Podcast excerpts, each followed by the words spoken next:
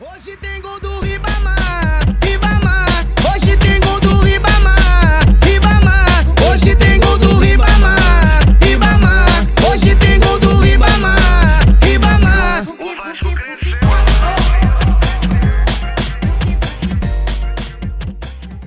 Muito boa tarde, muito bom dia, muito boa noite para você que acompanha o nosso podcast Manifesto Clubista. Estou aqui hoje com a nossa mesa redonda, nossa mesa virtual redonda, podemos dizer assim, com todos os nossos comentaristas. Eu sou o Murilo estou apresentando e com vocês nossa grande mesa aqui hoje.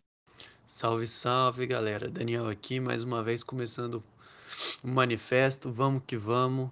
Já sobrevivemos por mais uma semana e que venham mais as próximas semanas. E é isso aí. Bora. Salve rapaziada, Matheus Mônaco na voz aí, certo? Vamos para mais um programa. Quem está apoiando a gente, continue apoiando se, se puder, né? E vamos lá, rapaziada. Tamo junto aí. Obrigado a todo mundo que vem ajudando nós, certo? Mais um. E é isso. Opa, salve, salve, camaradas da mesa. Luiz Otávio aqui. Salve, salve, ouvintes aí do Manifesto Clubista. Muito obrigado aí pelo apoio. E vamos que vamos aí para mais um episódio. Fala rapaziada, Daniel Esteves aqui para mais um Manifesto Clubista. Bora seguir ouvindo a gente e bora para mais um programinha. E aí, gurizada, aqui quem tá falando é o Pedro Du. E mais um programa se iniciando e pedindo todo o apoio a quem tá escutando. Continue divulgando, continue ouvindo, continue mandando suas críticas e é nóis. Mais uma vez, eu sou o Murilo Eli e a gente vai começando então a nossa terceira edição do Manifesto Clubista. Para começar, o assunto que já vem sendo recorrente nas últimas semanas, que é um pouco da repercussão do caso George Floyd nos Estados Unidos. A gente teve uma. é, O caso se refletiu no Brasil logo na sequência. A gente teve, durante a semana passada, vários atos nos Estados Unidos, inclusive o Matheus Mônaco falou é, falou, chamou o pessoal para as ruas do nosso programa. Ele acabou indo ao ar um pouco depois dos ocorridos no final de semana. E eu queria ouvir dele, porque é, parte dos torcedores envolvidos em torcidas organizadas aqui no Brasil, eles participaram e organizaram manifestações, é, tanto na Paulista quanto na Avenida Atlântica, no Rio de Janeiro, nos principais centros brasileiros. Teve em Curitiba, esse final de semana agora teve em todas as capitais do país. Eu queria ouvir do Matheus Mônaco é, Mônaco, como que foi isso aí? É, as torcidas organizadas estiveram diretamente envolvidas? Como que você viu essa repercussão também? Pô, Murilo, foi um dia após a nossa última gravação, né, mano? Nossa última gravação foi no sábado à noite, porra, no, chegou no domingo, assim, na hora do almoço, à tarde, começou, velho. Começou a, a, os portais de notícia falarem que tava tendo os protestos na Avenida Paulista, primeiramente, né? E aí começou a sair umas notícias falando que a Gaviões da Fiel que tinha começado a organizar, velho. Aí todo mundo começou a reparar, né, a, a tentar entender melhor o que estava acontecendo. E aí foi passando a tarde e se foi vendo que mais torcedores rivais, assim, de outros times, inclusive no Rio de Janeiro, né, os rubro-negros do Flamengo, protestaram também é, contra o governo, né, em prol, em prol da democracia. E foi isso, velho, sensacional o que aconteceu no domingo passado, que foi, acho que o início, assim, né, das manifestações pró-democracia aqui no, no Brasil contra o senhor Jair Bolsonaro, presidente da República, né? E, porra, parabéns a Gaviões da Fiel pela iniciativa. Uma torcida, a maior torcida organizada do Brasil, como eu já falei.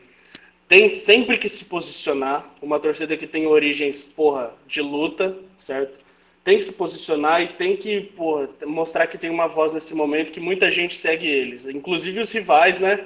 Que são antifascistas. E aí a Gaviões da Fiel organizou isso lá na Avenida Paulista e várias pessoas. É, é, entraram né, no, na manifestação, inclusive apoiadores do presidente, teve confusão até com a polícia, enfim. Mas é isso, parabéns a Gaviões da que inclusive no, no break deles, né, eles falam exatamente isso, que contra todo ditador que no timão quiser mandar, os gaviões nasceram para poder reivindicar. E é isso aí, Murilo, isso que eu achei, e porra, sensacional, sensacional. É, a gente viu como as manifestações tiveram impacto, acho que tem toda uma questão, né, que eu inclusive ouvi um pouco do Juca Kifuri, do Mauro César, da, da ESPN, comentarem que tinha muito um espaço envolvido em relação, tipo, a gente tinha as ruas, estavam muito é, nas mãos de quem não acreditava no isolamento, de quem acreditava que a pandemia era uma gripezinha, aquela galera mais bolsonarista. Então, acho que ficou esse negócio meio, pô, a gente vai deixar eles na rua só? E teve que ter uma resposta. Claro que, que é, contando com uma pandemia, a gente não pode esperar que vai ter um, um, um, grande movimento, que vai ser aquela coisa que a gente viu alguns anos atrás, de, de colocar mais, 100, de, mais de 100 mil pessoas na rua, mas a gente tem que entender o quanto isso significa, o quanto representa essas pessoas estarem na rua nesse momento. É, falando um pouco dos Estados Unidos, que eu acho que é onde a coisa está pegando mesmo, a gente teve alguns casos envolvendo o futebol diretamente, né? Como o caso da FIFA, que deu uma declaração, o George, George Flantino, presidente da FIFA, é, meio que autorizando a, as manifestações em campo. Como que você viu isso, Pedro Du? Então, ele deu uma declaração, soltou uma nota, na verdade, né? Falando que esse tipo de manifestações não devem ser punidas e nem vaiadas, sim aplaudidas, né?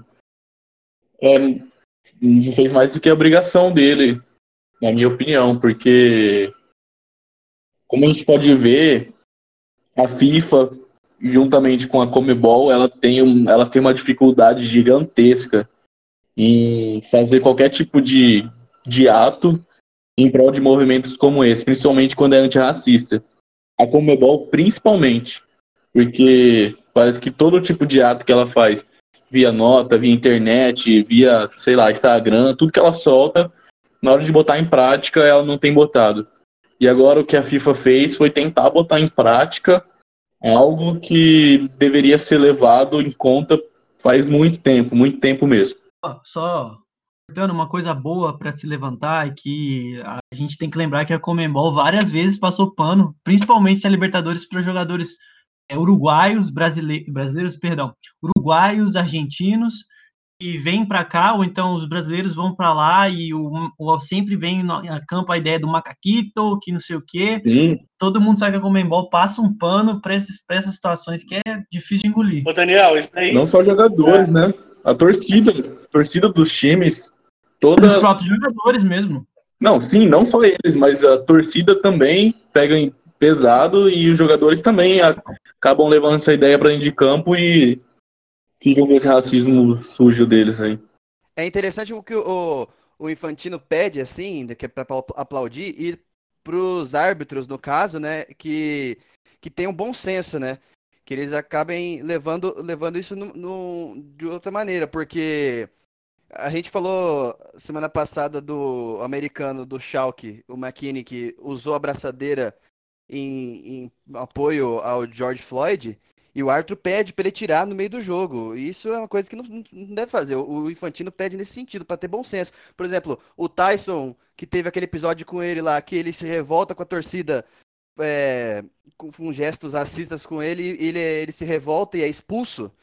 Nesse caso, porra, é, é, é no mínimo que o, que o árbitro tivesse tido bom senso nessa hora, né? Que é um absurdo. Acho que foi aí que a gente viu que o Tyson era maior que o Messi. É, o, o tempo já disse. O tempo já disse. Sim, exatamente. Os caras parecem que estão mais preocupados. Parecem não, né? Os caras estão mais preocupados com a reação do jogador ao racismo do que com o racismo mesmo. Sim, e só dando continuidade ao que o Daniel Monteiro estava falando, é, o, que, o que acontece muito, assim, que a Comembol acaba passando pano, é que tem uma influência enorme nos bastidores da Comembol, dos principais times, assim, né, Dani? É, uruguaios, argentinos e tal.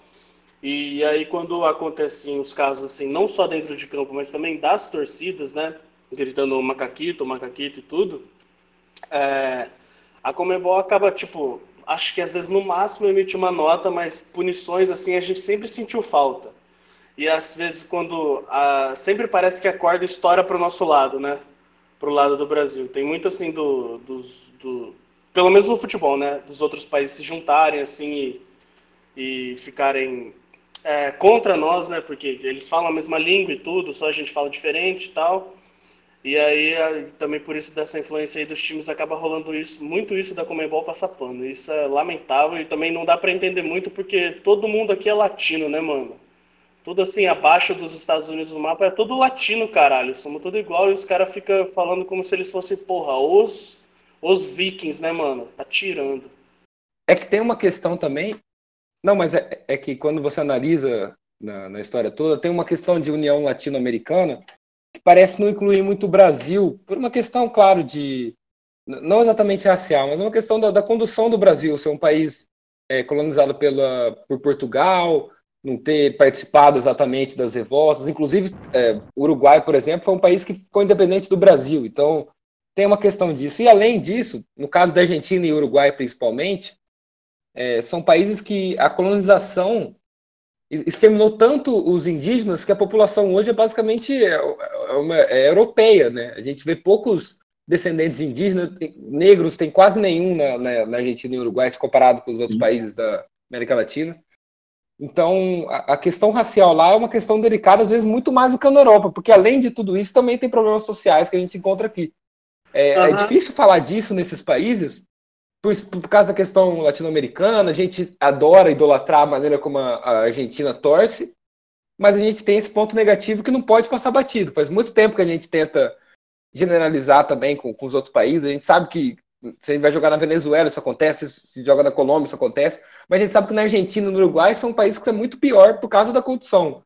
Então, é, por mais que a gente acredite que, que seja recorrente, que isso vai acontecer sempre, que o caso do Tinga, por exemplo, que quando vai dar uma entrevista sobre isso, já fala com uma normalidade de quem já viveu isso a vida toda, mais de 20 anos passando por isso, jogando em estádios sendo, sendo xingado de macaco. Então, é, é uma realidade muito triste que a gente vê. A Argentina e Uruguai acho que são realmente os epicentros, podemos dizer assim, dessa, desse problema. E é, continua alimentando, a Comebol continua fazendo papel de. Passando pano. A omissão, né? Não, a Murilo. Ah, Murilo, o que eu quis dizer é que, tipo assim, chega a ser cômico isso, do, de latino fazendo isso com latino, porque, por exemplo, aos olhos de um americano, lá em cima do mapa, supremacista e tudo, não se encaixa na América Latina. Aos olhos dele, aos olhos dele, mano, a gente é tudo igual para ele. A gente tá tudo abaixo para ele, entendeu? É tudo terceiro mundo, mano. É tudo latino, entendeu? É tipo nesse sentido que eu falo que é cômico latino ficar fazendo isso contra latino, entendeu? Mesmo que tenha, porra, pele branca, mesmo que seja tenha descendências europeias, tá ligado? Porra, nasceu aqui, irmão. Pra, pra eles, nós é tudo igual, entendeu? Nesse sentido que eu falo. É, e a, a Comembol, ela, ela faz como essas pessoas, né? Essas pessoas que, que são brasileiros, argentinos, uruguaios, que não se enxergam como latinos. A Comembol fica tentando trazer coisa da Europa para cá, tipo, final única na Libertadores, sabe? É, descaracterizando o, o nosso futebol e, e mais uma vez aí acaba trazendo da Europa. É, poderia fazer diferente da UEFA, sabe? Poderia ter uma postura mais combativa é, por saber que são latinos, por saber que sofrem mais isso. Mas acabaram trazendo também da Europa esse costume de ignorar esses casos e passar pano. A gente tem também, acho que os Estados Unidos, como voltando de novo para o assunto lá, que é onde está pegando fogo, né? A gente sabe que talvez lá seja o ponto ponto forte dessa luta. E por, justamente por causa disso, por ser um país que teve essa dominação, mas ao mesmo tempo tem, teve a colonização, né? Então, se dialoga com os dois lados, ao mesmo tempo que na Europa parece que o, o racismo existe, é claro, mas você não tem. As populações negras lá são, são realmente marginalizadas, são, são, não tem uma representatividade muito forte por serem muito menores do que a população branca, que é majoritária lá. Aqui no Brasil a gente tem uma questão também que, que já aflora um pouco isso. E nos Estados Unidos a gente tem uma guerra racial verdadeiramente explícita. Ninguém, quem é racista, muitos dos racistas não têm vergonha de falar que são racistas lá. E os antirracistas também têm que botar cara nesse, nesse caso, né? Foi o caso do Colin Kaepernick, que a gente comentou semana passada, se manifestou mais uma vez, ele que já tinha, ele inclusive foi expulso da NFL, é, ele foi expulso do seu time do São Francisco 49ers em 2016, acabou não encontrando outro time, nenhum outro time quis associar a imagem de um, de um jogador, apesar de ser um jogador de alto nível, que se ajoelhava no hino. E outro quarterback, talvez um dos maiores quarterbacks da história, Drew Brees, deu um exemplo muito negativo essa semana. Fez um comentário sobre ajoelhar no hino, inclusive é, respaldado pelo Donald Trump depois. Ele pediu desculpas, falou que não, não que conversou com amigos negros e que não, foi realmente feliz o comentário, mas ele acabou dizendo que quem se ajoelha no hino nacional, independente da situação, está é, cometendo um. tá, tá fazendo algo errado contra a pátria. Como que vocês veem isso? Eu quero ouvir do Daniel Monteiro. É, como que você acha que a, a, a maneira como os Estados Unidos lidam com isso, principalmente os esportes americanos lidam com isso, como, como isso tem sido um baque no, no esporte nos Estados Unidos? Acaba que correlato com o que eu disse semana passada, né? É, esse discurso é um discurso vazio, é aquele discurso do patriotismo, né? Que no que diz respeito a somos todos uma nenhuma nação, né? Estamos em prol de uma pátria, a pátria americana, land of free, pipipi, popopó. Que não, na realidade a gente sabe que não é isso. É... E assim, eu acho bom essas, essas pessoas se manifestarem, porque a gente começa a separar o joio do trigo que ele falou é o que muita gente pensa. É o muita, é, é o assim, o pensamento que está, principalmente no americano de classe média, média branca, que é isso. Ele vem com um discurso falacioso. Não, não, não os Estados Unidos é, uma, é um país hoje que é de primeiro mundo, é de primeiro mundo. É a primeira ou talvez disputa com a China hoje a posição de hegemônica econômica. Ok. A gente tem que parar de pensar que eu vi um dado 50 milhões de pessoas hoje, sendo a maioria da população negra, não tem casa. Eles falam que é o homeless, não é? Eles não, não têm casa. Então, assim, é uma sociedade desigual, uma sociedade que prega essa liberdade que ela está sendo faciosa, ela está sendo desmontada agora com, com o caso do George Floyd, e que esses autores, todas as vezes que eles se posicionam, deixa eles falarem que uma hora eles... Sabe aquela coisa assim?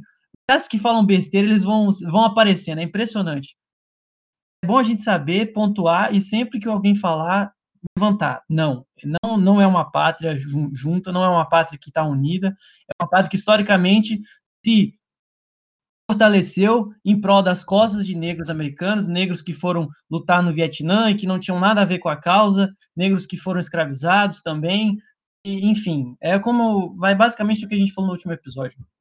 E só só um adendo aqui, atitude do Drew Brees aí, para falar que não não está muito distante do Brasil, que aqui acontece a mesma coisa também, gente querendo, como é que eu posso, rebaixar o movimento ou querer mandar mensagens meio que subliminares, não querendo, não sabendo o que querem dizer, que nem a, aquela Ana Paula do vôlei, não sei se vocês estão ligados. Nossa, aquela ali é uma puta que pariu. Que postou postou uma mensagem no Instagram dela dizendo 12% negros, 62% dos roubos, 52, 56% dos assassinados. Façam suas contas. Postou isso aí. E aí ela começou a ser taxada e começou a rebaixar o movimento e todos os atos que estavam acontecendo antifascistas no mundo inteiro. Isso pra gente ver que não tá muito longe, né, daqui do Brasil. Acontece aqui também, não só lá com esses jogadores. Outra, Ana Paula faz um serviço há muito tempo. Acho que desde, desde o momento que ela tomou um pau de Cuba, ela começou. Ela fala muita besteira, velho. E, e, bem como o, o, Daniel Monteiro falou, é, é bom essas pessoas nos posicionarem pra gente separar o joio do trigo mesmo. Tanto é que teve um episódio essa semana envolvendo futebol, né? Ameri no futebol americano, não, nosso futebol mesmo. Mas na Soccer. Major League Soccer, é, o, o jogador do Los Angeles Galaxy teve seu contrato rescindido, o Alexander Katai, teve porque a esposa dele fez alguns comentários nas redes sociais, comentários racistas direcionados aos manifestantes, né, chamando de gado nojento. E aí acaba que o maridão dela teve que pagar o preço, né? E fez a Los Angeles Galaxy de de mandar embora o cara, né?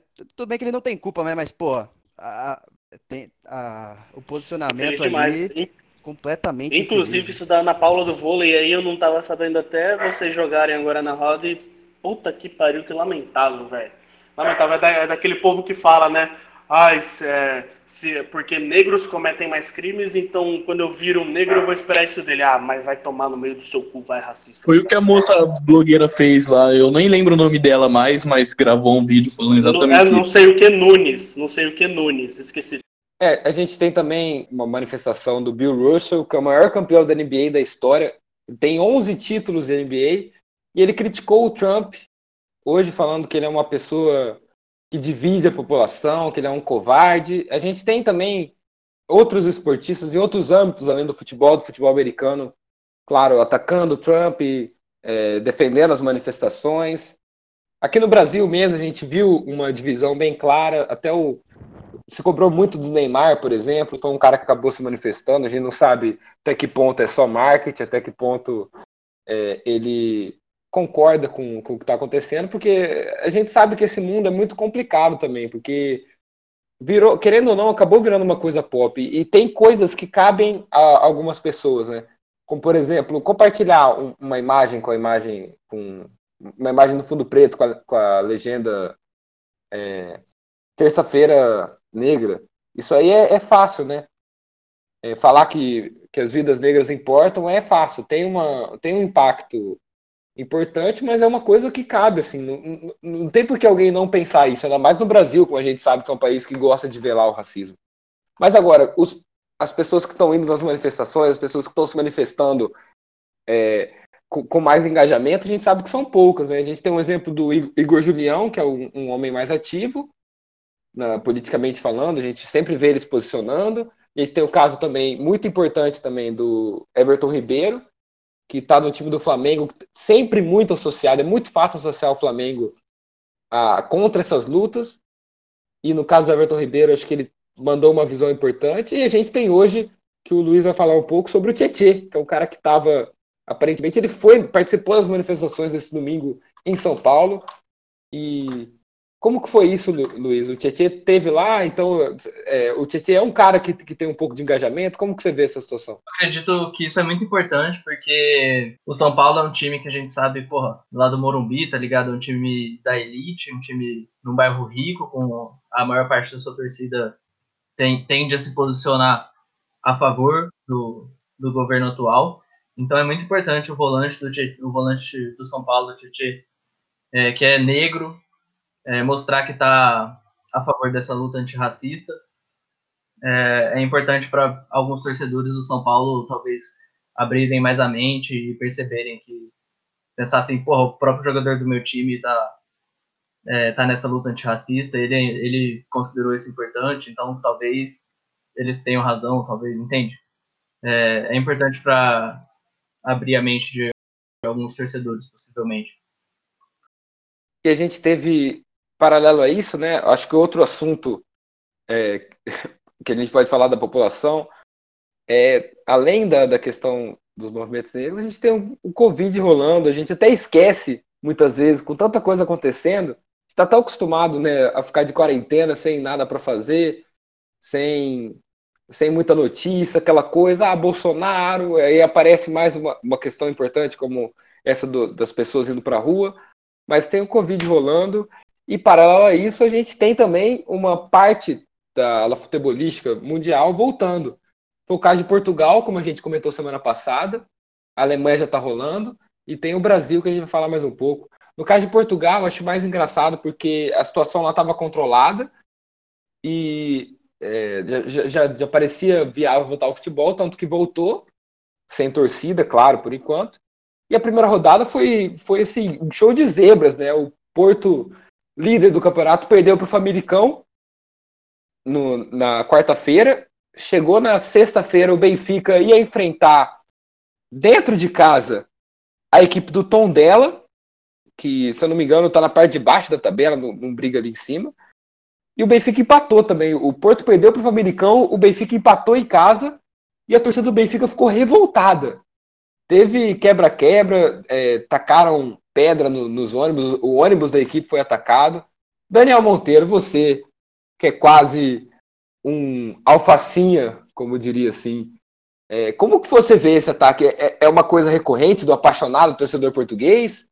É, é, essa, esse anseio também por Benfica e Porto estarem disputando só uma competição, além da Taça de Portugal, que os dois se enfrentam na final? Como você vê essa, esse ataque ao ônibus do Benfica? SLB, SLB, SLB, SLB, glorioso! SLB, glorioso, SLB! Isso, meu caro, é uma coisa que se faz quando fica joga. A torcida do No Names Boys começa a cantar e aquele estádio começa a vibrar. Mas temos que entender o futebol português. O futebol português é uma coisa assim. É, é, às vezes. E eu lembro que eu, eu já até comentei com vocês, acontecem coisas muito cômicas de novo, há essa dualidade entre Benfica e Porto, dualidade histórica, né? porque há, há falácias do, do Porto falando que Benfica é o time do Salazar, é, outras pessoas é, falam que não, enfim, é uma, é algo bem interessante de se comentar o dia. Mas o Campeonato Português, cara, para mim parece um paulistão, sinceramente, porque tem times que são, assim, extremamente pequenos, como é o caso do Famalicão, mas também que dão muito trabalho. Ou então times que são pequenos, mas são muito tradicionais, como é o caso do Guimarães, também dão trabalho. E sempre na reta final é assim, as coisas elas ficam muito juntas entre um ponto e outro. A rivalidade Porto e Benfica, ela extrapola uma questão de, de, de torcidas, porque há uma divisão entre o Porto como a cidade do norte, né, e, ela é, e o Porto, o pessoal do Porto é muito bairrista, e o Benfica é o sul, a capital, Lisboeta, né? Então, é, esse apredejamento é assim, não vou falar para você que é uma coisa normal, mas em Portugal, as claques, que são as organizadas, elas protagonizam sempre esses atos de violência. Lembra quando, há dois anos atrás, se eu não me engano, dois ou três, as claques do Sporting, que é um time tradicionalíssimo também, entrou, deu porrada em todo mundo dentro do uh, centro de treinamento, o goleiro é, foi embora, que era ídolo. O Jorge demais. Jesus, o Jorge Jesus só saiu do time por causa disso também, inclusive. Exatamente. Exatamente. flamenguista. Quando o Jorge Jesus ia vir para o Brasil, eu tava. Eu lembro que eu conversava. Tinha, tinha um amigo muito esportinista que ele era da Jovem Léo, que era da, da claque do esporte. Ele falava que o Jorge Jesus era um bom treinador. Esse, esse estilo de jogo que o Jorge Jesus tem de movimentação, de flutuar as posições rodando, esse carrossel que ele faz, que o time do Flamengo faz, é, ele conseguiu implantar isso no esporte. O Sporting foi vitorioso com o Jorge Jesus.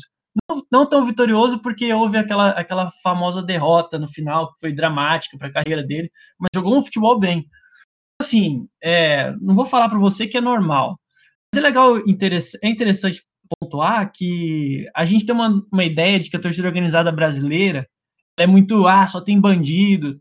Não, cara, Portugal é a mesma, mesma coisa. As, as claques são torcidas populares, torcidas que têm, sim, por exemplo, a do Porto, há uma ligação com essa parte submundo do Porto, sabe?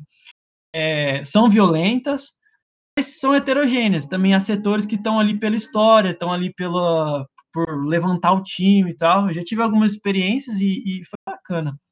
Mas é, é isso aí, é só fruto da rivalidade, sabe? E, e outra, o Porto tá numa draga, cara, numa draga, a coisa tá feia no Porto. E conseguiu perder, né? É complicado mesmo, porque nesse final de temporada é difícil você aceitar uma derrota do seu time, ainda mais um campeonato tão. A gente sabe como é dualista o campeonato português, né? A gente sabe que o esporte, às vezes até o Braga, consegue ameaçar uma briga, mas é muito raro, é muito difícil você manter o nível das duas equipes mais, risca, mais ricas, mais tradicionais, as equipes que mais têm títulos de Portugal. E, Ô, Murilo, Oi. outra coisa interessante, só para finalizar também, ao pessoal que está escutando, é esses, o, Porto, o campeonato português é interessante você, vocês acompanharem, porque vocês não imaginam o tanto de jogador que sai de Portugal para os grandes times europeus. O Oblak, por exemplo, jogava a Série B do campeonato português, eu não lembro por que time que ele jogou. Mas assim, é, é impressionante, cara. Você tá vendo um jogo de Série B, de repente esse cara ele faz um trampolim, sabe? Absurdo. O Black foi pra Série B, Benfica e depois, se eu não me engano, o Atlético de Madrid, né? Enfim, só queria deixar esse comentário pra galera ficar esperta aí. Ele jogou na, muitos anos na, na Liga Portugal, ele era do Benfica, acho que ele foi emprestado via aqui pro Beira-Mar, pro Olhanense, pro União de Leiria e pro Rio Ave. Rio Ave acho que foi o time que ele teve mais destaque, na Série B mesmo, inclusive. E além do Black, né, posso dar o exemplo do, dos casos brasileiros, que é o caso Ramires, do Davi Luiz, Casemiro. agora o Alex Telles está indo para o PSG, o Casemiro foi para o Porto também, teve um, um trampolim lá, o João Félix mesmo, que é a segunda, se eu não me engano, terceira maior negociação da história do futebol mundial, também veio do Benfica. Acho que os é, é, é uma, é parecido com a, com a situação da Holanda, né? São ligas que são pequenas, que não têm impacto. A gente sabe que ah, o título vai rodar entre duas, três equipes no máximo.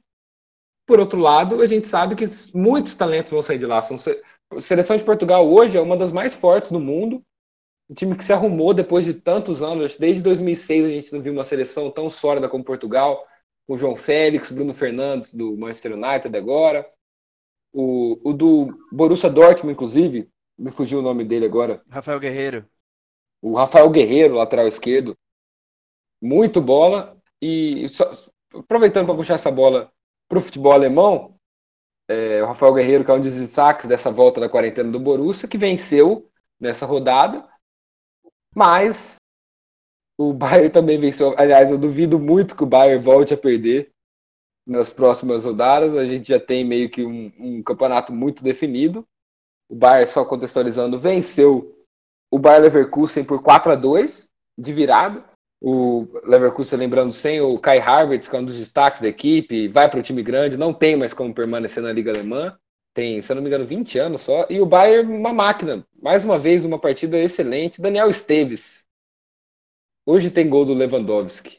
É mais um, né? O cara bate o, o recorde de gols no, numa temporada dele mesmo, né? 44 gols, se não me engano. É, eu- o Bayern, o Borussia até tenta, né? De chegar um pouquinho. Foi difícil jogar com o Hertha Berlim, que se fechou ali, né? Teve, foi um jogo meio, meio complicado, achou um gol ali com o Henrique. Mas o, o, o, o time do Bayern nem tem o que falar. É, é o material humano, né?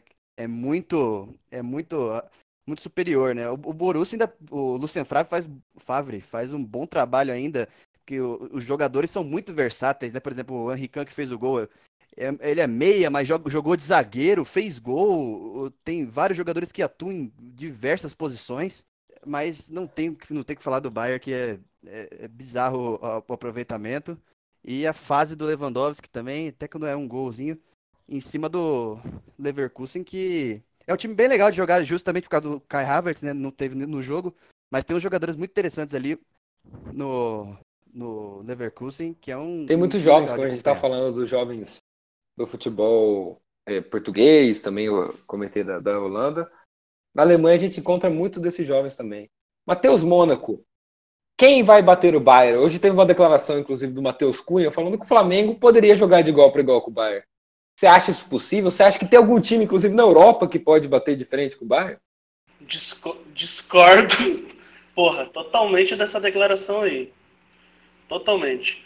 Acho que não, não, não querendo desmerecer o Flamengo, nem os torcedores do Flamengo não ficarem putos comigo, né? Mas eu acho que inclusive na Europa, como você disse, Murilo, acho que hoje não tem time para bater assim o Bayern não. Acho que o Bayern é o principal candidato pro quando a quando a Champions League voltar, né? Principal candidato ao título pelo futebol mostrado.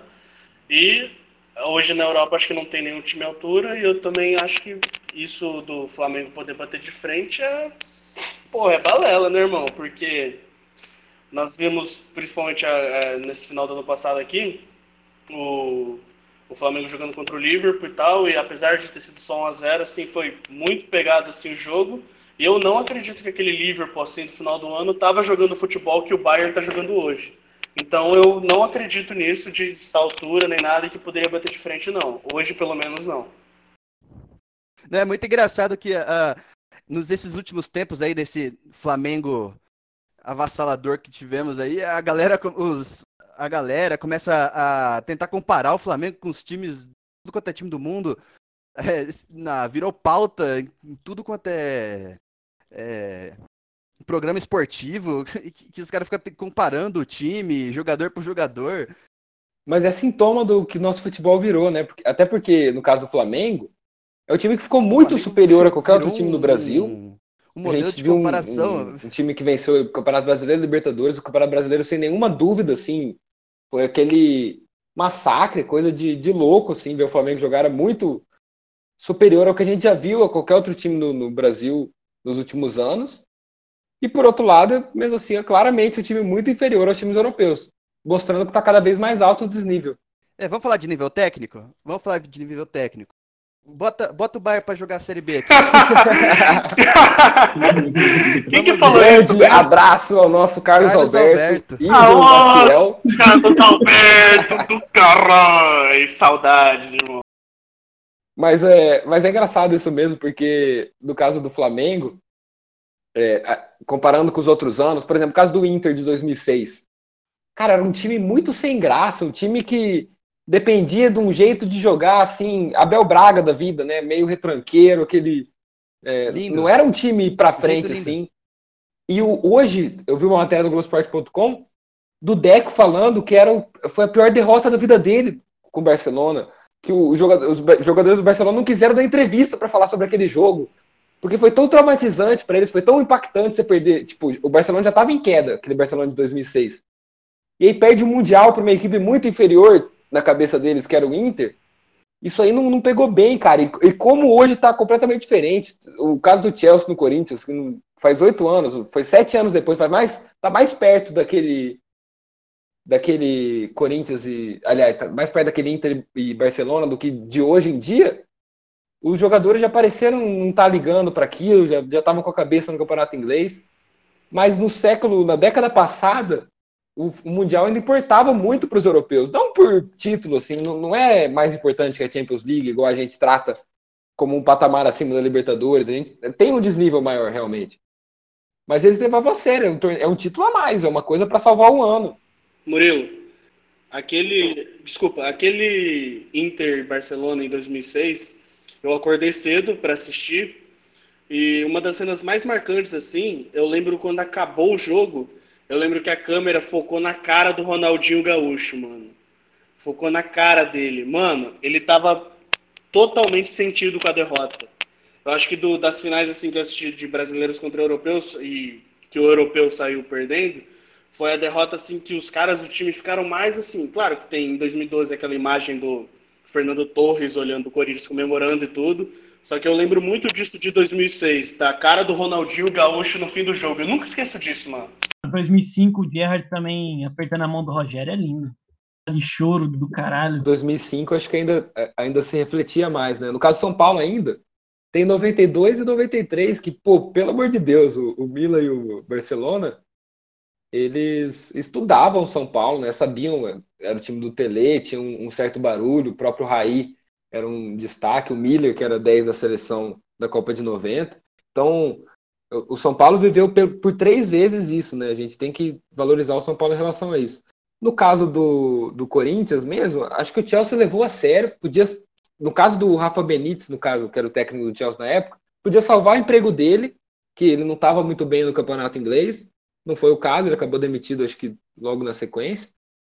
E, mas no caso de 2006, era um Barcelona mítico, que estava numa fase, começando uma fase ruim, que parecia só uma fase, e depois perceberam que caiu a ruína. O, o Ronaldinho nunca mais foi o mesmo depois da, da conquista da Champions naquele ano. Então, aquele jogo foi um baque tão grande, caiu a ficha do, do Barcelona, que é, é, eu acho que nunca o Mundial foi tão importante para o europeu quanto naquele ano, independente de valer título, independente de valer qualquer coisa, porque lá valeu a honra de uma, de uma safra muito vencedora, de uma safra muito campeã, e principalmente porque o Ronaldinho é da base do Grêmio, gremista declarado, apesar da torcida do Grêmio hoje em dia não, não gostar mais dele, naquela época acho que tinha ainda um pouco da idolatria, da sensação de que ele poderia voltar, né? E, e, pô, no- o que eu imagino que o papo do vestiário antes, que ele deve ter falado, não, esse time aí nós temos que vencer, o time do mal, deve ter criado toda uma cena ali, todo mundo ficou meio sentido porque o craque do time estava mal também. Eu, eu acho que pesou isso, inclusive, né? Mas vamos falar um pouco do Brasil. É, é bom esse papo nostálgico, ainda mais em tempos de, de Covid, que a gente está sem futebol. Só que esse sem futebol está com um prazo marcado, né? Porque a gente vê uma movimentação muito grande para a volta do futebol. Os treinos já estavam encaminhados para voltarem em quase todo o país. Foi o caso do Rio Grande do Sul, o caso do Atlético Mineiro, que voltou também, os times paranaenses. No Nordeste, se eu não me engano, é, no Ceará e na Bahia já estavam encaminhadas as voltas para o futebol. E agora o Rio de Janeiro tomou um passo adiante. Inclusive, antes até de todos os times voltarem a treinar, o governador do estado, Wilson Witzel, ele autorizou os jogos de alto rendimento, as partidas de, de futebol profissional. Então, o- pode ser que o futebol carioca, se, se tivesse uma rodada marcada para hoje, já teria jogo. E aí, Luiz, nosso correspondente no Rio de Janeiro, como você vê essa autorização até premeditada, já que no caso do município do Rio é, o plano de o plano de o plano municipal estava previsto para voltar apenas no mês que vem. Como que você vê isso, hein, Luiz? É, eu vejo isso como um absurdo, né? Já tinha falado isso no podcast semana passada e nós tivemos mais notícias a respeito disso durante essa semana. Inclusive o Vasco, que realizou testagem em jogadores e funcionários, realizou mais de 300 testes é, e constatou que 16 jogadores estavam com Covid outros três já tinham tido Covid e estavam curados, além de vários funcionários. Então, assim, como é que você vai pensar em voltar com o futebol com tantos jogadores infectados assim e outros ainda podendo ficar é, em outros times, inclusive? É, e podemos ver aí também as, as consequências aí dos jogadores que ficarem furando quarentena, né? Obviamente, esses jogadores não estavam em casa, Aliás, o Campelo falou que tentou usar isso como uma prova de que ficar em casa não adianta, mas os jogadores não estão ficando em casa. Ou eles estão fazendo culto em casa, como o Thales Magno. Então é um absurdo você pensar nessa volta com um time tendo um monte de infectados e os outros podendo ter, é, chegar a esse ponto também. É, foda porque você pega. É, é chovendo molhado, a gente fica falando aqui, né? Ah, não pode voltar, não pode voltar, mas realmente não pode. A gente tem que, nem pra gente pegar como exemplo os países que estão voltando. Os, os, protocolos super rigorosos né, de, de testes e, e, verificação. Tinha que pegar isso como exemplo. A gente não nem para isso serve. Né? É bizarro porque aqui a gente não tem essa estrutura toda aqui. Lá na Europa também tem isso. A gente, a gente não tem essa capacidade de ficar testando, de ficar criando protocolos. A gente, mas a gente tem que pegar um exemplo. No mínimo que podia fazer era seguir e, e arranjar, é, voltar de um jeito gradual, né? Que, que eles fizeram lá, estão fazendo na Europa. E nem para isso a gente serve. Isso que é puta que pariu. O, o melhor exemplo para pegar disso aí é que podem ver que quando eles voltaram, os números do Covid, de mortes, de casos, já estavam caindo, né? Aqui não, aqui não tá caindo, aqui tá subindo. Aqui, aqui está só subindo, é. Na verdade, agora não tá subindo nem caindo, né? Não tá aparecendo mais os números, porque o Ministério da Saúde não divulga mais. Eu acho que agora, a partir disso, vai poder voltar, porque não sabe, então não tem, tá é ligado? Por isso, acabou Eu só vou saber se eu tenho se eu tiver, se tiver feito o teste. Então, acho que, como não tem mais, o Itzel resolveu voltar mesmo. Só tá doente quem vai no médico procurar a doença. É, exatamente. Você não sabe. Se você não sabe, você não tá doente. Inclusive o que o Luizinho falou aí, né, Luizinho? Você poderia explicar a teoria da ferradura no, no futebol em tempos de Covid, né? Que os extremos se igualam. Bom, a teoria da ferradura, né, muito citada pelo Guga Chakra, para falar que o Bolsonaro é igual ao Maduro, que não tem nada a ver, que não tem nenhum fundamento, mas não vou me delongar nessa questão aí nesse momento. Mas essa teoria da ferradura ela funciona para o futebol, né? Os jogadores de futebol eles vão furar a quarentena, seja para fazer uma orgia ou para fazer um culto em casa. Não importa se o cara é jogador putão, piranha, ou se o cara é um jogador com estilo de vida certinho e tal, ou se ele é os dois, foda-se, porque na teoria da ferradura eles são muito parecidos. Teoria da ferradura aí com o Luiz e é, teve essa questão do Rio de Janeiro mas eu acho que a mais emblemática de todas, no Rio, independente de estar autorizado a voltar, a gente tem uma questão, um imbróglio envolvendo a federação ainda, alguns times não assinaram os acordos, então não significa que o futebol vai voltar. Mas agora o futebol paulista, meu Deus do céu, o que aconteceu? Era uma organização assim, exemplo mundial, os times, todo mundo falou, não, a gente só volta a treinar quando, quando for tudo estabelecido. Se um voltar a treinar, todo mundo volta a treinar, vai estar tá tudo combinado isso. Aí veio um decreto na cidade de Bragança Paulista autorizando os treinos presenciais, autorizando a volta das atividades futebolísticas.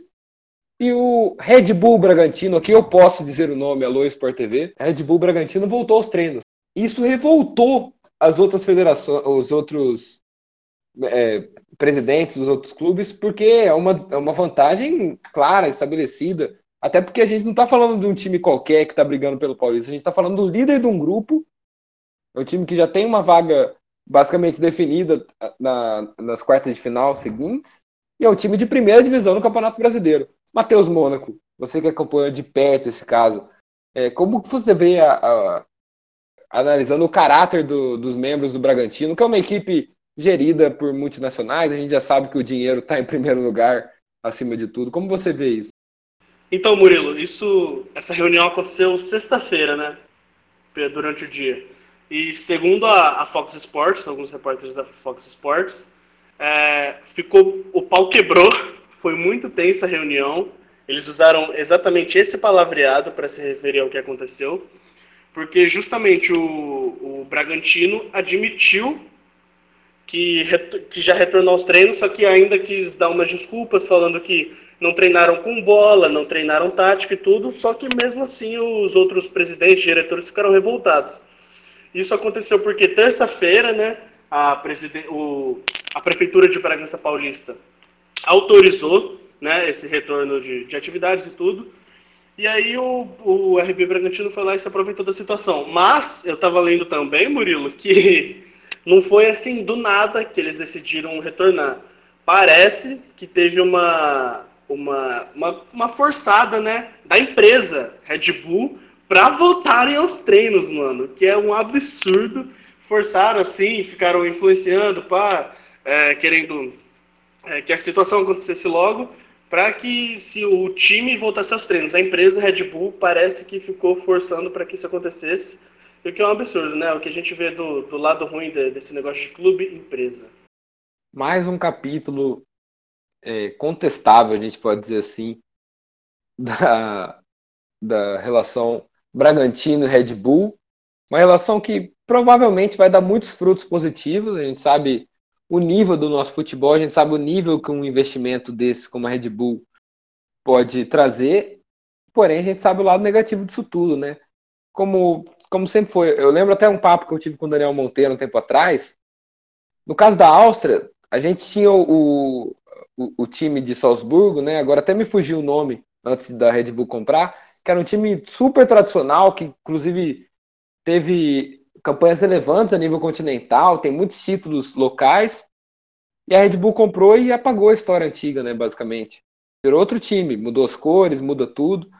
E na Alemanha a gente tem também que é a, o, o RB Leipzig, não é Red Bull no caso, mas a gente sabe que a referência é óbvia. O RB Leipzig, ele tem uma... Pô, é um time que tem...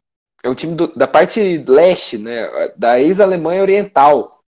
O Daniel Monteiro, que é um, que é um cara que eu, que eu sei que tá, tá ligado nesses conhecimentos.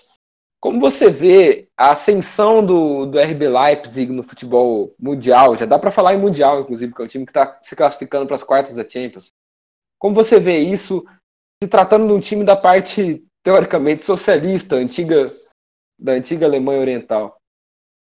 é, ex-antiga parte socialista da Alemanha. Ah, cara, eu acho que também vai de novo com o que a gente já falou aqui, é mais um exemplo de que esse modelo ele é um rolo compressor, ele vem com tudo, né? É, também está correlato ao a essa ideia de mercado que cada vez mais está forte no futebol.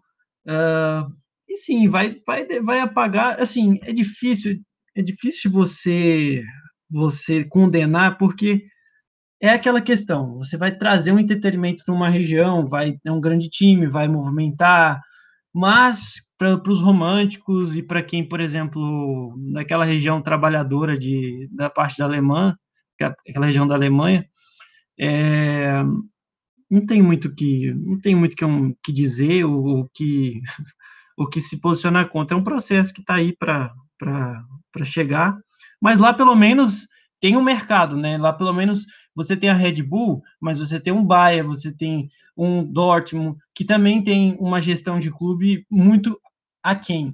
A minha preocupação mesmo é aqui com o Brasil. Uh, isso pegar e, e, virar um rolo, um rolo compressor e ficar engolindo. Por exemplo, é, o Red Bull, ele antes de mudar, se eu não me engano, ele era onde é o Grêmio, era imprudente, né? Se eu não me engano, se estiver errado, você me corrige. Campinas, Mas, era de Campinas. Houve Campinas, isso, isso, Campinas. Não, eu tô falando isso porque acontece. Eu lembro que houve uma compra do time de Campinas, depois de Campinas, se eu não me engano, acho que ele foi para Prudente ou uma outra cidade do interior de São Paulo, e aí agora ele se instalou é, em Bragança, que era o antigo Bragantino. Então, não era um time aquém. E simplesmente apagou a história do, do Bragantino. E é um processo que tá aí, não vai mudar, sabe? Veio com tudo, veio para ficar. É, e falando um pouco de RB Leipzig, a gente tem, talvez até agora, o grande negócio da janela de julho europeia. A gente tá, a gente tem o RB Leipzig envolvido, né? Que é o caso do Timo Werner, um dos destaques da equipe faz dois, três anos. Já está no radar de grandes equipes há muito tempo também. Parece, não dá para afirmar ainda, mas parece ter se acertado com o Chelsea. É um time que não pôde se refor- reforçar na última temporada, um time que tá. A gente vê que, que o trabalho do Frank Lampard falta alguns jogadores, falta algumas peças. Quero saber do Daniel Esteves qual a relevância numa contratação do Timo Werner. Aliás, a equipe supostamente deu um chapéu no Liverpool, né? Que parecia já ter um negócio encaminhado com o RB Leipzig pelo jogador, e o Chelsea vai lá e anuncia. Qual é o impacto dessa contratação para o Chelsea, que é uma equipe hoje sem craques, sem grandes jogadores de, de nível estrela, e principalmente o, o- falar um pouco sobre o jogador, que talvez é um dos grandes promessas dos próximos anos. É, o, o Chelsea, se concretizar, ele acertou demais, né? Um pouco, um tempo atrás, ele já tinha feito a contratação, como você tinha falado do futebol é, holandês, que serve de vitrine, né? O, contratou o meia o Ziyech, o marroquino do, do Ajax, e essas duas contratações aí vai, vão, ajudar o Chelsea a, a voltar para aquela, aquela, aquela ponta, né, que, que ele se manteve nesses últimos anos. E, olha, o Werner é uma ótima contratação, porque o- no time, né, o- eh, tivemos a, a- esse ano a, o Tammy Abraham, o jogador de 19 anos, veio. Ele, ele tinha sido emprestado e agora foi integrado ao time principal com uma surpresa, porque depois da saída de vários atacantes que nunca deram certo, né? O, o Diego Costa, o Morata, até o próprio Giroud que continua lá, né? Ficou meio afastado, mas para essa posição de centroavante é um, é um ótimo jogador. O pessoal fica pegando no pé do, do Werner que ele é meio que um Gabigol, né? Ele perde muito gol. Para fazer um gol, ele, ele perde uns cinco. No, no, caso, no caso dele, eu acho que é um pouco melhor, né? Mas o, o Werner é um ótimo jogador. Depois de dar o, desse chapéu do, do Liverpool, falando que ele não.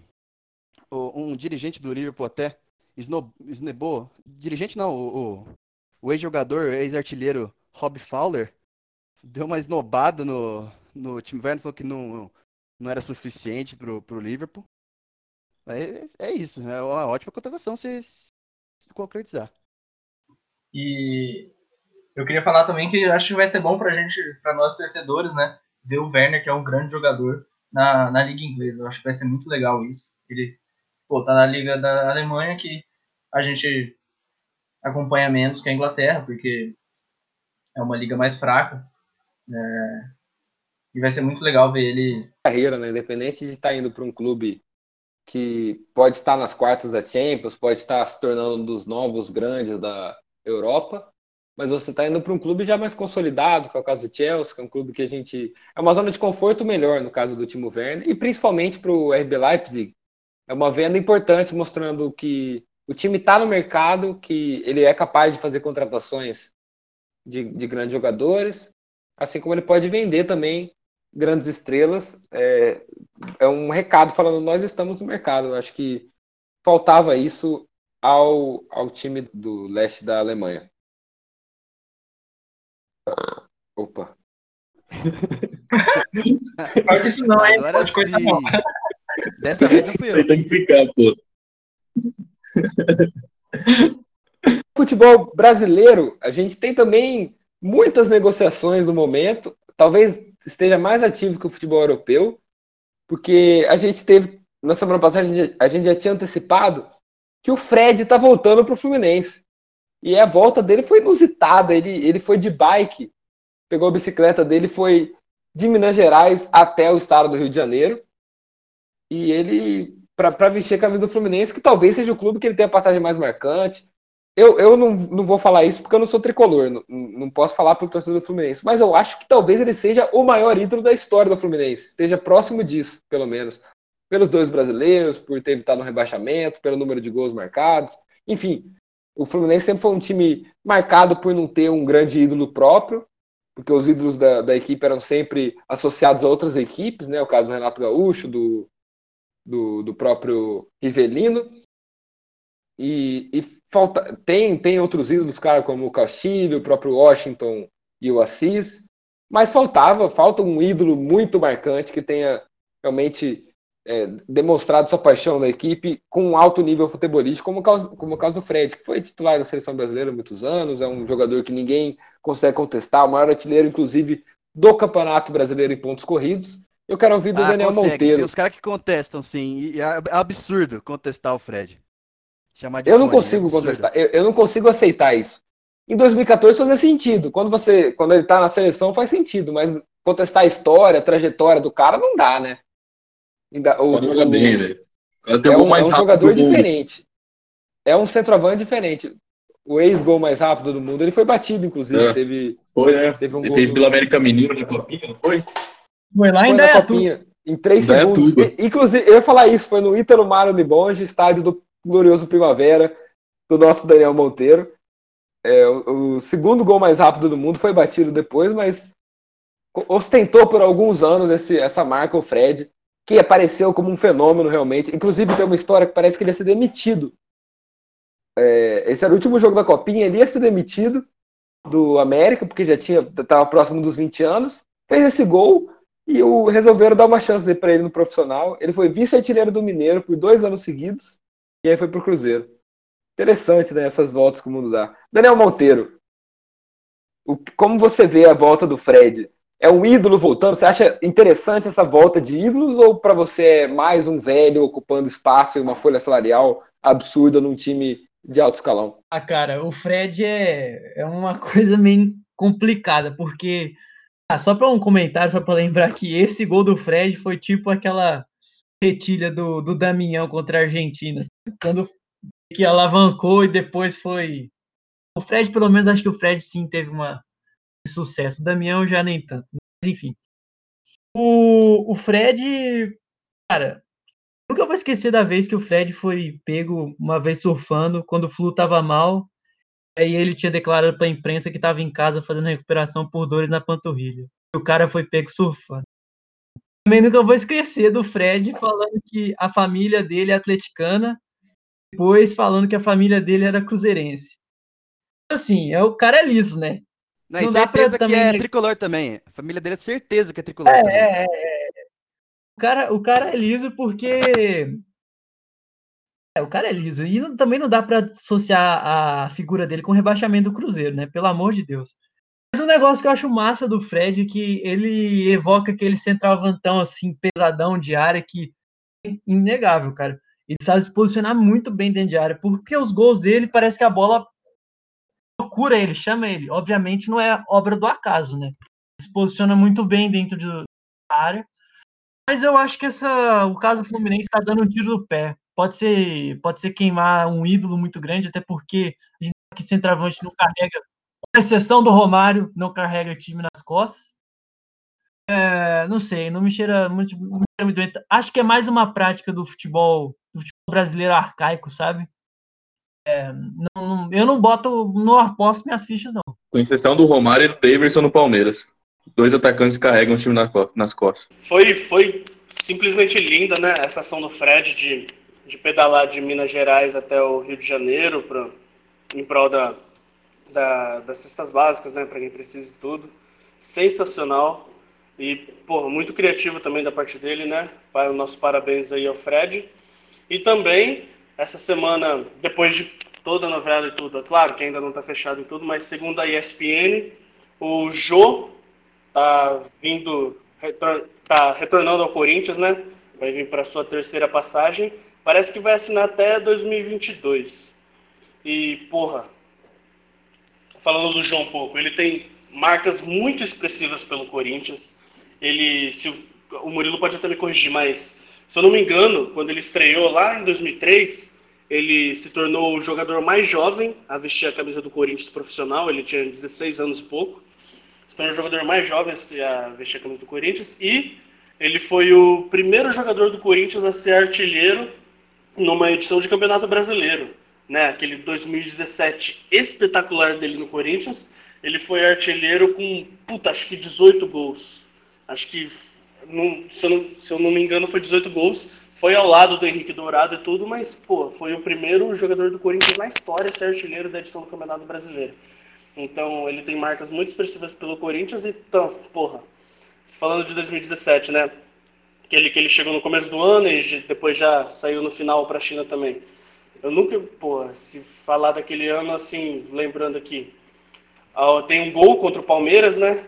Aquele do da expulsão do Gabriel, que era que quem tinha feito a falta era o Maicon, expulsaram o Gabriel, o juiz no final do primeiro tempo. O Corinthians jogou com a menos todo o segundo tempo.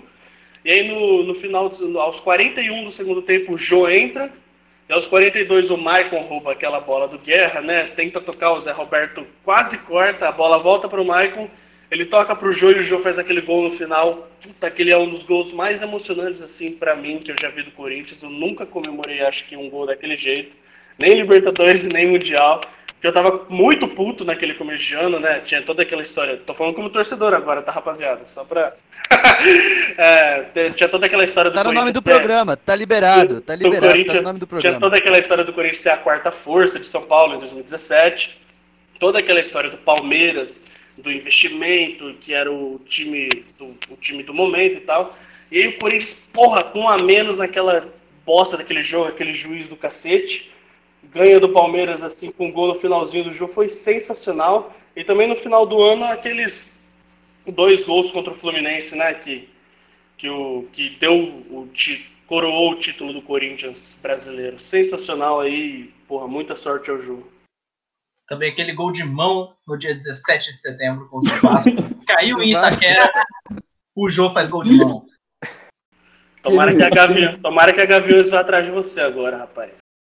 Nesse caso do, do jogo foi engraçado, porque ele, no mesmo ano, teve o caso do Rodrigo Caio, que, que ele admitiu não ter feito um pênalti, que o juiz tinha Em cima do jogo. É, admitiu ter feito, agora eu não lembro exatamente como foi o caso. Foi em cima do jogo o lance que. Isso. Não, o Jô, o Jô aplaudiu, ele falou, não, muito legal a atitude do Rodrigo Caio, eu faria a mesma coisa se tivesse acontecido comigo. Aí ele faz um gol de mão contra o Vasco. E ele não admitiu que foi de mão, falou que não percebeu depois, que se tivesse percebido teria falado. Não Deu uma sei o quê. desconversa. Ele falou que não percebeu, que pegou. Desconversou, Fez assim, uma- conversou Tio de alguma na mão forma. dele. Fez um Mas, assim, na mão dele. Foi, foi um ano que, independente desse jogo que acabou prejudicando o Vasco, não, não o suficiente, né? Já que o Vasco cons- conseguiu se classificar para a Libertadores, ele, no, no caso do Jô, ele, o, aliás, no caso do Corinthians, o time tinha, tinha um retrospecto de se prejudicar naquele ano pela arbitragem. Teve alguns casos, como contra o Curitiba, com gol no lado do Jô também. Então, é, e além de ter sido um campeonato de ponta a ponta, né? O Corinthians ganhou do começo ao fim, por mais que o Palmeiras tenha ameaçado na reta final, teve um clássico ali que acabou definindo o confronto, com o show do Romero, inclusive, que, que acabou definindo a- o campeonato. E, e ficou essa, né? Ah, o, o torcedor vascaíno fica um pouco ressentido, com razão, mas no final das contas, acho que tanto o jogo quanto a equipe do Corinthians, é, é, eles seriam campeões de qualquer forma, né? Independente daquele lance. Pega um pouco mal pro jogo, mas não como ídolo, afinal de contas, como o Mônaco falou, ele é o jogador mais jovem a estrear em um jogo oficial pelo Corinthians com 16 anos, 3 meses e 29 dias, Luiz. É, mas nesse, nesse caso aí, também nesse ano de 2017, o Flamengo investiu o dobro do Vasco e pegou a vaca na fase de grupos da Libertadores no saldo de gol. E ficou zoando a gente, entendeu? Isso foi muito doloroso e fez o Vasco ir para pré-Libertadores. E eu, que tava desde 2012 sem ver o Vasco na Libertadores, quando o Vasco, porra, meteu aquele 4 a 0 no primeiro jogo da pré-Libertadores, eu acabei quebrando meu lustre. Então, na verdade, é tudo culpa do gol de mão do Jô. Hoje ele tá me devendo um lustre. Alô, Ju, quando você ouvir, nossa, vai ter que. Esse- esses anos no Japão foram suficientes para guardar uma economia para pelo menos ressarcir nosso amigo Luiz pelo lustre quebrado. Entra Jô e sai Wagner Love, né? Que é o outro grande nome, outro grande centroavante da história do Corinthians, não tem uma história tão bonita contra o jogo, mas esteve presente dois grandes títulos do Corinthians, o Brasileiro de 2015 e o Paulista de 2019. Se despediu do Corinthians e deve ir para o CSKA da Rússia. Tem bola para queimar ainda, gente? Bom, eu desejo toda a sorte do mundo pro Wagner Love aí. Como corintiano, né? Porra. A história que eu, inclusive a história que eu contei no programa passado, nunca vou esquecer o que, eu, que o Wagner Love me fez sentir no estádio, né? Com aquele gol sensacional do título paulista contra o São Paulo. É, ele já tá, tipo, meio veinho, né? Com todo respeito, mas desejo toda a sorte do mundo para ele. E eu também, Murilo, eu acho que já tava na hora de dele sair do Corinthians, assim. Já, na, já tava no momento, mano. Não tava mais rendendo tanto e não estava tão bom assim para os dois lados, acho. Só para encerrar os negócios da, então, da, da, da, questão da transferência, o Vasco está numa situação complicada, mas uma situação boa. Né? O Vasco está com muitas dívidas, está devendo salário aos jogadores, mas está com duas propostas muito boas na mesa. Marrone pode estar a caminho do Atlético Mineiro e Thales Magno pode estar indo para a Rússia, para o Krasnodar. Luiz, como você vê essas negociações? São duas joias do Vasco, mas você acha que está na hora de vendê-las, pensando nas finanças do clube? É, eu acredito que está na hora de vender, mas não acredito que essas sejam as melhores opções no momento. É, eu acho que não dá para o Marrone sair para o Galo, porque eu acho que seria mais um caso Matheus Vital aí, que foi por só 2 milhões de euros para o Corinthians, tipo, preço de banana, jogou bem lá e fez gol na gente. O cara tem, tipo, 5 gols no Corinthians e dois foram na gente, tá ligado?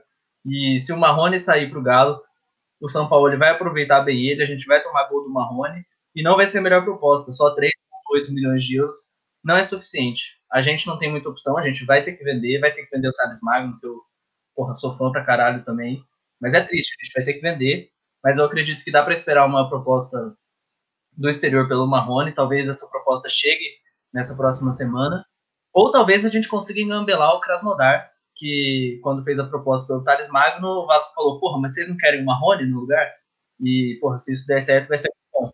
Porque eu acho que o Thales Magno também é melhor se ele sair para uma Espanha, para uma Inglaterra, sair por, por um valor melhor. Acho que dá para conseguir mais nele. Tem uma crise envolvendo o coronavírus, né, que vale a pena ser mencionada, afinal de contas, 15 milhões de euros, que é a proposta que o, teoricamente o Vasco tem na mesa sobre o do, do Krasnodar da Rússia, não, não significa tão. É, não é tanto quanto uma proposta de 25, 30 milhões de euros, mas já dá para se equivaler a uma proposta de 20 milhões de euros, por exemplo. E com a alta do dólar, é, fica tão significativa, com a alta do euro, perdão, com a alta do euro fica tão significativa quanto uma proposta de 25. Apesar de não ser o mesmo impacto para a equipe que está comprando, para a equipe que está vendendo, o, o, valor é muito próximo. Então, se a gente for parar para pensar, no caso do, do Thales Magno, que é muito jovem também, que pode até se valorizar mais, é, é uma venda que pode, pode ser precipitada por lado do clube. Por outro lado, a gente não sabe quando que vai ter essa proposta de novo, né? Por ser um jogador que teve um problema de lesão agora recentemente, já se machucou duas vezes nos últimos meses, quando tentou voltar a jogar depois de uma lesão na, no Mundial Sub-20 ano passado, se machucou de novo. Então, talvez, a gente sabe que ele não está bichado, né? Não é o caso, pelo menos o, o que se passa para a gente, não é um caso de um jogador bichado, que tem uma lesão muito grave e acaba com a carreira.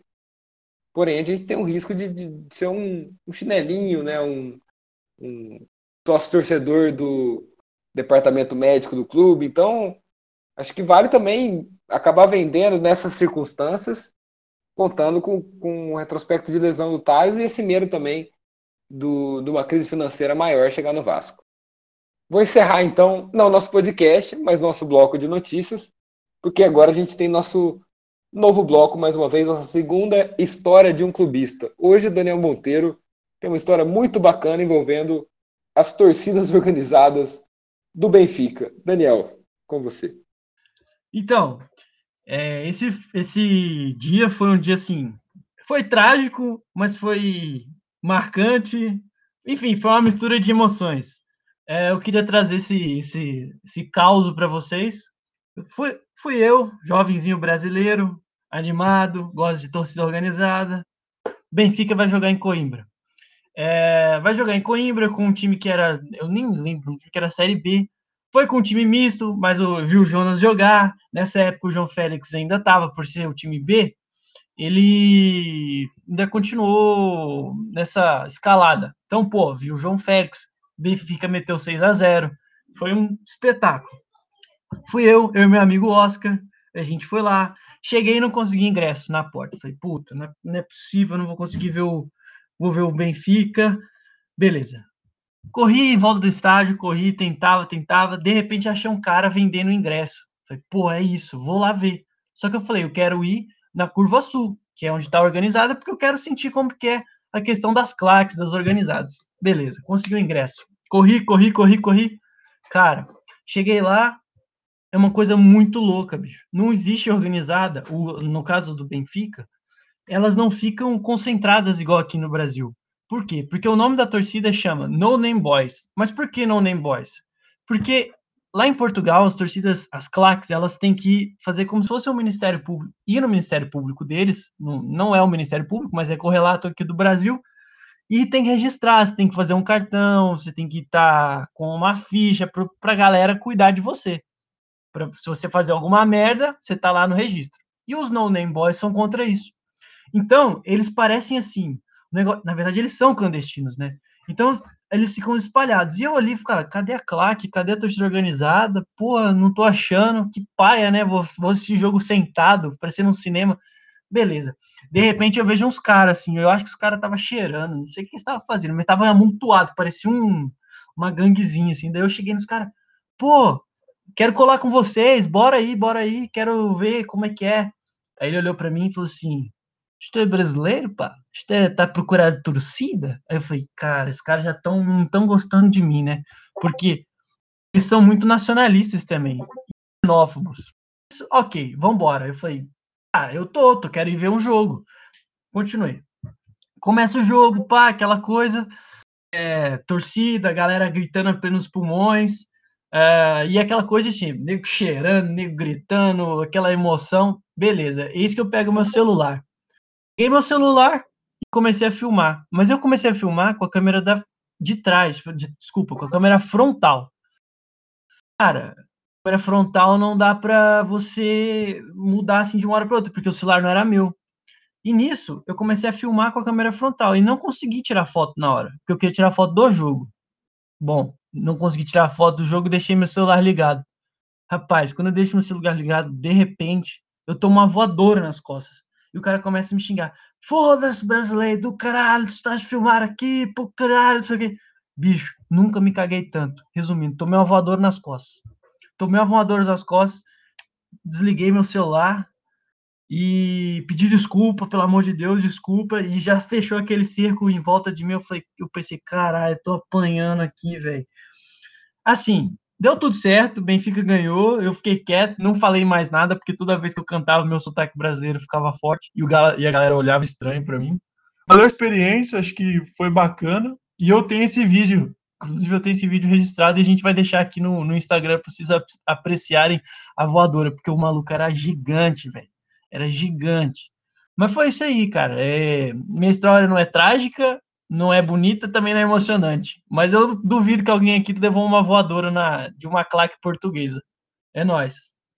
Eu duvido que alguém levou e que alguém vai levar uma voadora. Ainda mais documentada, né? Você que escuta nosso podcast pode procurar no Instagram, pode procurar no nosso Twitter, vai ter lá a imagem do nosso Daniel Monteiro levando a voadora ao vivo no meio do jogo do Benfica. Impressionante, muito legal a história, Daniel.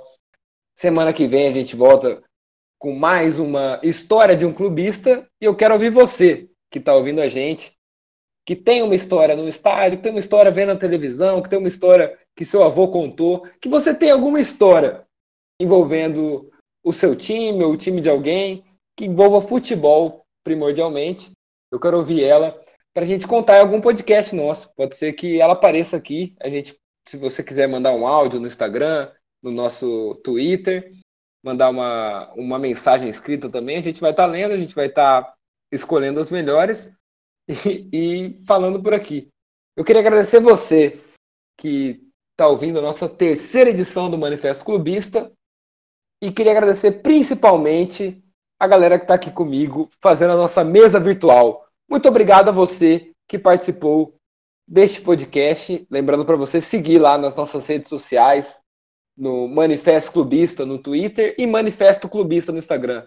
Segue lá, curte nossas publicações, se puder dar uma ajuda na divulgação, a gente agradece bastante. Então, é, a gente vai encerrando agora. Eu queria agradecer a todo mundo que esteve aqui na mesa. Muito obrigado, galera. Valeu, galera. Vamos aí. A luta, né? Valeu mais uma vez. E que venha os próximos seis dias e tomara que o mundo continue em pé. Quem sabe para a gente gravar o quarto podcast. Valeu, rapaziada. Só um recado aí para quem ainda não está ajudando a gente com a divulgação, ó.